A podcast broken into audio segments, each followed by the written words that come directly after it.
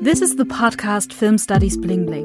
As the title suggests, Film Studies Bling Bling is about hidden as well as well known treasures from film studies, big and small diamonds in the field of film studies that I, and hopefully you too, find interesting. In this episode, we first hear an interview with Dustin Condren. He talks about his work on the intersection of visual and literary culture. Then, I'd like to draw your attention to the NECS conference because the deadline for applications is still open. And finally, I will entrust my diary with the research program for my project, The Cinematic Face of Cities. Here's the bling of the month. Hi, Dustin. Thank you for being available for a short talk. Um, Dustin, you are assistant professor of Russian at the Department of Modern Languages, Literatures, and uh, Linguistics at the University of Oklahoma. Even though this job title doesn't make it immediately visible, your research is very strongly related to film and film history. It's not only Mayakovsky and Nabokov, but also um, Eisenstein and Disney working on. Um, can you tell us to what extent your work overlaps with film studies research questions. Yeah, well, it's uh, a pleasure to to be able to answer some questions like this. Um, I would say that it's mainly in that overlap between uh, literature and and film studies that my work really exists and a big reason for this is because my approach to film studies originally came through um, literary translation uh, when I worked with Oksana Bulgakova on a, couple of translations of Eisenstein's um, theoretical writings, um, which, you know, for many people are some of the foundational writings of film studies uh, itself. So my interest in, in film uh, generally and in film studies is primarily from a sort of linguistic perspective, essentially, uh, my habit is to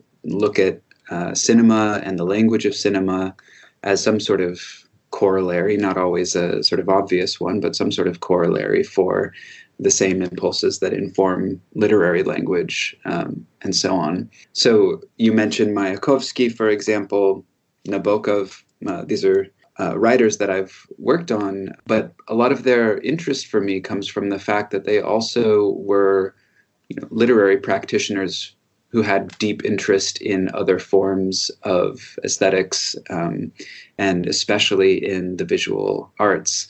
Mayakovsky, of course, famously dabbled in, in film, writing screenplays and producing his own short films in the teens and 20s. Um, and Nabokov had some sort of very notable attempts at screenwriting himself. So I've always been drawn to um, artists who are interested uh, in these sort of transitional areas between media. I can imagine that the work on the intersection of Russian visual and literary culture represents, well, quite a methodological challenge, I believe. I, you're virtually, as you explained it, on the move in, in two methodological worlds, although they are linked to each other. How would you describe that, as I did, as just it's a challenge or is it really a mutual enrichment uh-huh well it's yeah it's certainly a challenge in writing about it i think that sort of commonality that i that i like to find which i sort of discussed already the sort of similarity of the deeper impulse of sort of expression one of which one of these impulses being a sort of literary impulse and the other impulse being more of a what we've come to call cinematic. I think that they sort of emerge essentially at least for the artists that i'm interested in from the same sources. And so for me the difficulty is always in finding the right um,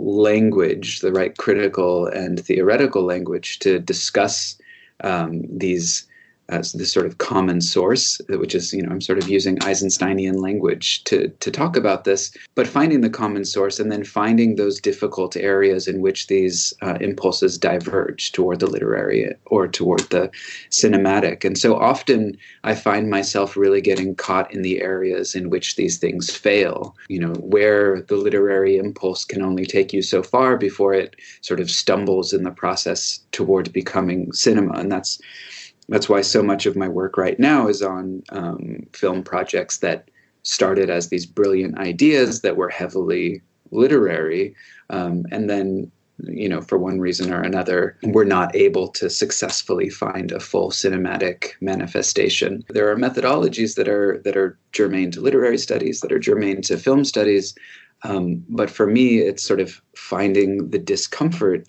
between these two um, and sort of making a, a, sort of interesting analysis about that discomfort. I mean, as an assistant professor, you're uh, giving also classes, you have uh, um, students. Are they interested in this kind of challenge? Does you pass your intersectional approach to your students are they able to deal with that i think so you know i, I think that my my background, thinking of the time that I spent in, in college as as an undergraduate and then as a graduate student, my I think that my background was always stronger in literature, and then it was a sort of task to find the way to speak about the intersection of literature with cinema or with media.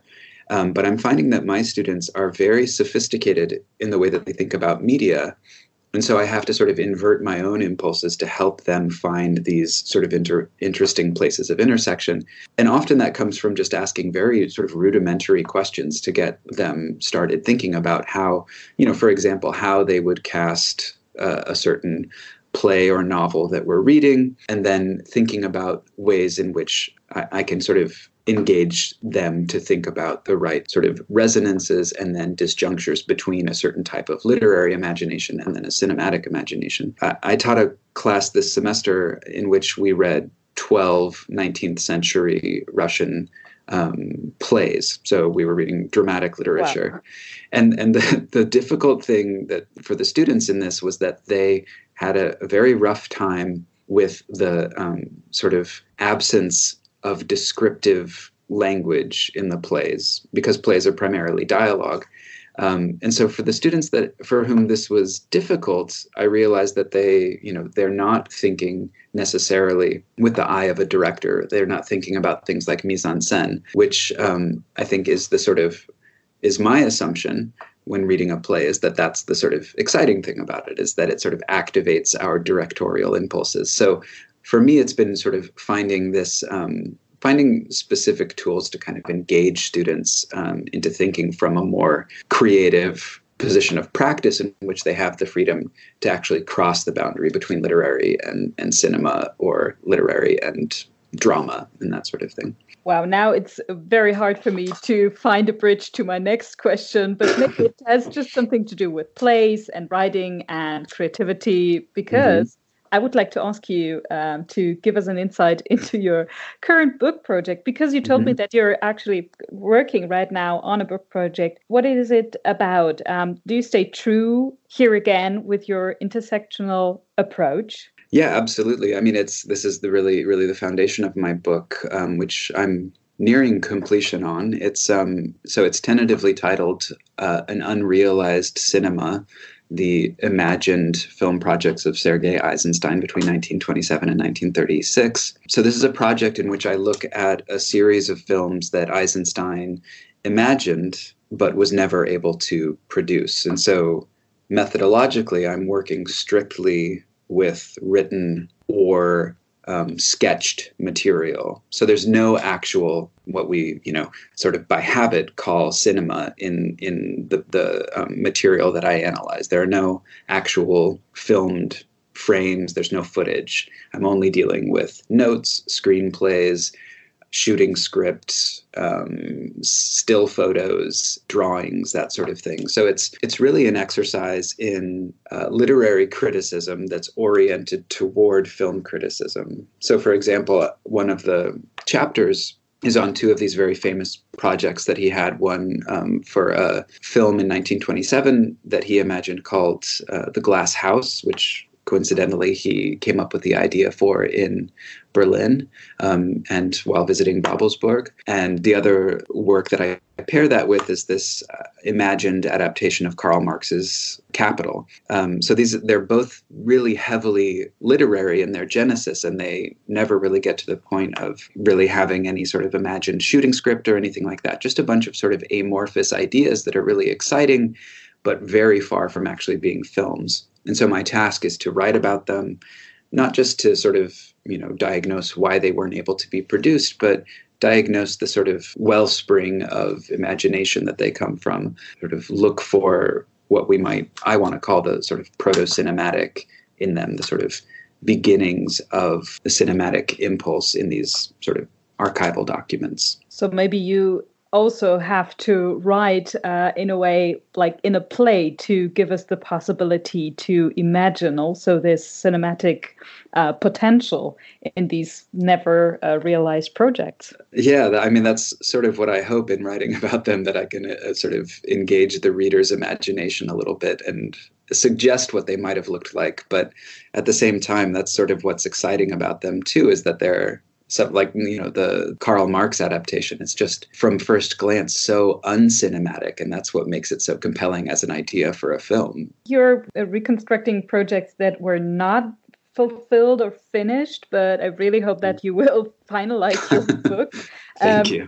When does the book will be published? When can we read it? I'm I'm estimating that uh, at the earliest it would be late 2021. Uh, these things, the publication process is usually quite slow. So even though I'm I'm nearing completion, I imagine that it'll take another year and a half to actually get it out into the world. So late 2021, maybe 2022, the first half of 2022. Ah, and in between, you you won't be only writing and doing your final research for the book. Are there are there any? Um, I mean, things related to film studies or events um, you are participating or would like to make us aware of? Well, I'm involved in a couple of uh, sort of smaller panels at some uh, some Slavic conferences in the U.S. this coming year. But the thing that I'm most excited about, since I will be in Europe for the summer of 2020, is to go to Bologna for the Cinema Ritrovato festival, which I've been to once before, and uh, genuinely, sort of as a fan of cinema, really, really excited about the possibility of attending. Hopefully, some of the listeners will join this uh, festival as well, and that they can meet you and have a chat with you about your book project and all the other things you do. Um, yeah. Dustin, um, thank you very much for thank you uh, taking the time. Thank, thank you. you. Bye. Do you know the NECS, the European Network for Cinema and Media Studies? NECS is a professional scholarly network bringing together scholars from cinema, respectively, film and media studies, as well as archivists and programmers. The goal of NECS is to provide a platform for communication, to support film and media studies research, to provide a forum for the discussion of current overarching topics, and to establish film and media studies as an essential part of the arts and humanities research in Europe. NECS was one of the first networks I joined. If I remember correctly, it was my doctoral supervisor who recommended me to become a member of NECS. I really appreciate being part of the network. As a member, you have access to the webpage of NECS, where you can find scholars from all around the world. According to NECS, the network has currently over 2,700 members. Through the webpage and personal contact, you can become a participant in one of the work groups. There is, for instance, a work group on feminist and queer research, on space and place, or on history in cinema, television, and emerging media. Furthermore, there is an international double blind peer reviewed journal connected to NECS titled NECSUS. The journal is published by Amsterdam University Press. At the moment, there are a lot of discussions and activities going on in NECS and the journal dealing with the topic of open access. Moreover, there is an annual conference and an annual graduate workshop taking place each year at a different European university. The great thing about that conference and the graduate workshop is that both give scholars at the beginning of their career a very good opportunity to train their presentational skills and to discuss their work with established scholars. Participating in the NECS conference allows me to present what I'm currently working on, to get feedback from my colleagues, and to stay updated on what they are working on. Furthermore, my colleagues use the NECS conference for workgroup meetings, for workshops on specific topics, or for instance, the initiation of new projects. I'm mentioning NECS and the next conference as well as the next graduate workshop in this new section because the deadline for submissions for the next conference is currently open. Deadline for submissions is the last day of January. The next NECS conference takes place in June 2020 and is hosted by the University of Palermo. The topic of the conference is transitions, moving images, and bodies. If you want to know more about NECS and the conference, you can check out our project website or just search for NECS with the help of your search engine. It is important to know that you can only take part in the conference when you are a member of NECS. If you want to become a member, you have to pay a very moderate membership fee. For established scholars, the membership fee is 50 euros per calendar year, but there are reduced fees for students who have to pay only 20 euros and postdocs who have to pay only 35 euros. The NECS membership grants you full access to the NECS webpage and all the information you find there, as well as entry to the annual conference. And here is a new entry in my research diary. Okay, so what is my new research project about? The project, The Cinematic Face of Cities, examines the elements and processes that contribute to the formation of a film historical or media related image of the cities of Potsdam and Aarhus. The central assumption is that the image as a film or media city is the result of a discursive process. I would like to understand the structure of these discursive processes. The starting point of my analysis are the references to film cultural heritage and current media production in the official marketing activities of the two cities. Based on this analysis, further urban actors are taken into consideration, whose actions and image productions shape the cinematic face of the cities. Artifacts in the urban space are as much part of the discursive process as an article in a newspaper or a political decision. The research question is which institutions, urban actors, statements, and images, and which urban artifacts are involved in the constitution of the image of the cities of Potsdam and Aarhus as film or media cities, and what are the formation rules these discursive processes follow. The overall goal is to work out the rules of the formation of film and media induced images of cities. It should be made transparent in which way and with which results the different actors of the cities of Potsdam and Aarhus participate with their statements and image productions in the development of communicable urban film or media induced images, and to what extent urban artifacts can be regarded as elements of these formation processes. It will be worked out that it is not only exclusively the official and administrative institutions that shape the cinematic face of cities, but that numerous other urban actors from the private economy and the local media, from educational institutions and associations, as well as individual citizens, are involved in this process. This diversity I would like to make visible. In addition to that, the project will work out which structures are responsible for the fact that key narratives about cities are emerging, despite the wide range of actors involved and their uncoordinated recourse to film history and current media production. A critical look should also be taken at aspects of media history that are not told in the urban branding process and which contradictions can be discovered in the respective discourse.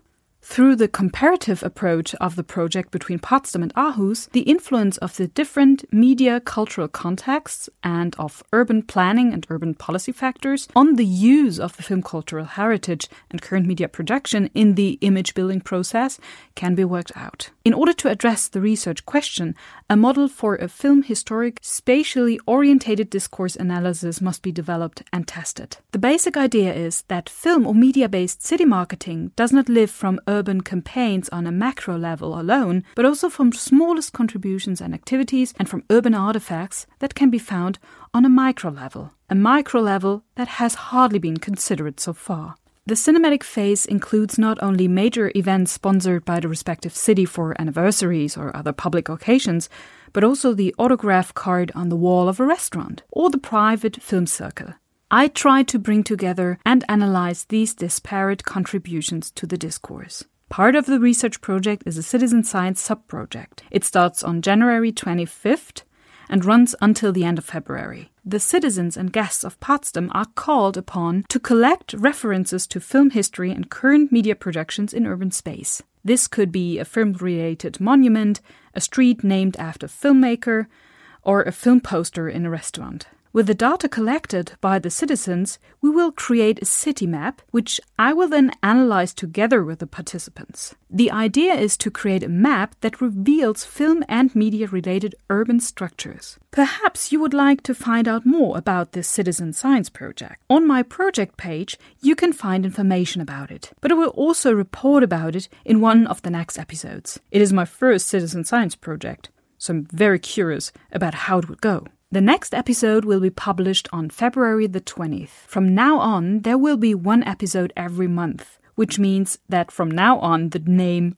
Bling of the Month finally makes sense. In February, I will speak with Naomi Daugard. She has been a PhD candidate at the Department of Film Studies at the University of Zurich since February 2016. Among other things, we will talk about an article by her and Josephine Dyke, which is due to appear in the March edition of the FFK Journal, the Journal of the Film- und Fernsehwissenschaftlichen Kolloquium, the Film and Television Studies Colloquium. I would be delighted if you continue listening to the monthly edition of the podcast. Please spread the word that the podcast is available and use the podcast to report about your projects and to make your treasures and diamonds from film studies shine.